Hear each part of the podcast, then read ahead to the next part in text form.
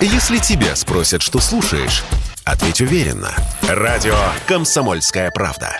Ведь Радио КП – это истории и сюжеты о людях, которые обсуждает весь мир.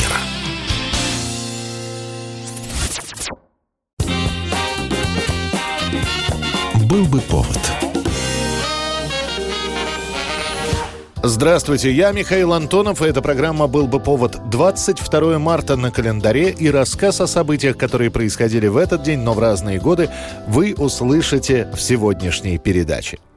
1907 год, 22 марта. Договорным ценам на поездки по городу приходит конец. Сначала на улицах Лондона, а после и во всех других странах на передвижение по городу на автомобилях вводится специальная такса. Машины с счетчиками начинают называться такси. Легкая у тебя работа. Есть и есть, оно щелкает. Сколько ж сзади нащелкать может? – До появления такси цена на передвижение по городу договорная. По одному и тому же маршруту можно проехать за разные деньги. Например, если не торговаться с водителем, это одна цена. Если перед посадкой попробовать немного эту цену сбить, проехать можно дешевле. И вот в 1907 году, садясь в автомобиль, уже не нужно спрашивать, сколько это будет стоить. Счетчик сам все посчитает, и в финале поездки нужно просто оплатить указанную сумму. Идея о окажется популярной. Вскоре машины с таксой начинают появляться и в других странах. В Российской империи уже через три года открывается коммерческое предприятие «Санкт-Петербургский таксомотор», предлагающее своим клиентам поездки на Форде. В Советском Союзе такси впервые появится только в 1925 году. Взять свободную машину можно на бирже такси. Они располагаются в самых оживленных местах города, например, например, у Курского вокзала. Согласно тарифу за одну версту, это чуть больше километра, по счетчику берут 50 копеек. Час проезда на такси 4,5 рубля. 80 легковых такси после пятилетнего перерыва снова вышли на улицы нашего города. На стоянках опять появились машины. 1963 год, 22 марта, выходит дебютная пластинка английской группы Beatles «Please, Please Me».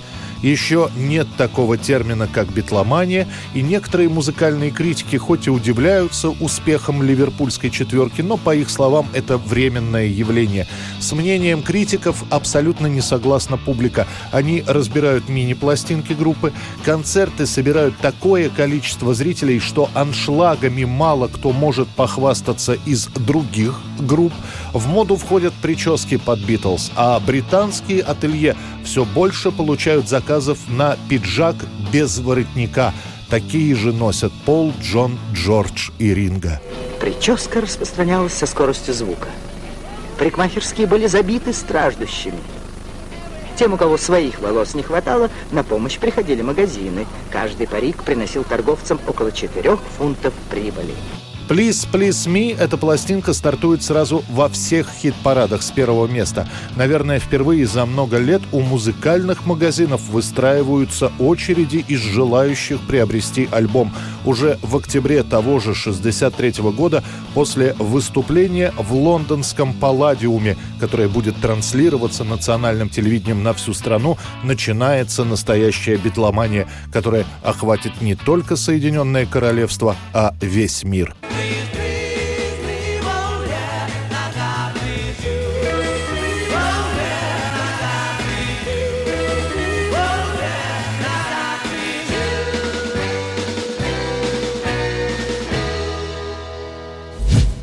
1980 год, 22 марта. На советском телевидении премьера показывают первые две серии фильма Игоря Масленникова «Шерлок Холмс» и «Доктор Ватсон».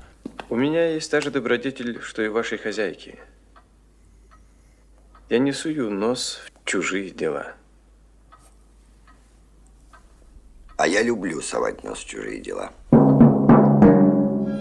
Зрители еще не догадываются, что двумя сериями не ограничится этот показ. Масленников уже заканчивает продолжение фильма, которое появится на экранах летом 80-го года, сразу после Олимпиады. А пока зрителям предстоит увидеть знакомство двух легендарных литературных героев.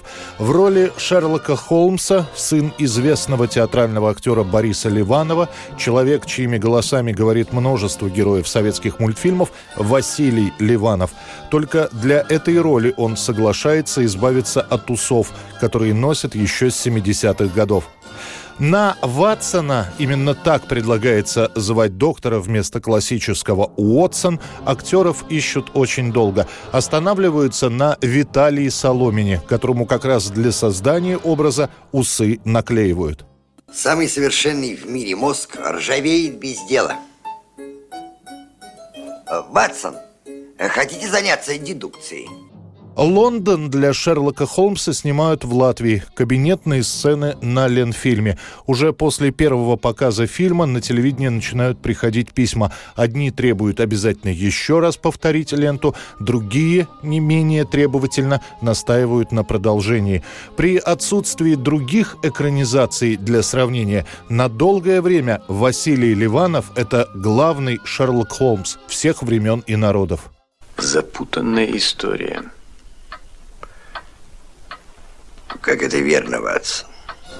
Персонажи ленты Игоря Масленникова так полюбятся зрителям, что тут же появятся анекдоты про этих героев к месту и не к месту начнут применять фразу «элементарно, Ватсон». Ну а фильмы про Холмса будут выходить вплоть до 86 года. 2010 год, 22 марта, газеты сообщают, что в возрасте 63 лет от тяжелого онкологического заболевания умирает народная артистка Советского Союза Валентина Толкунова.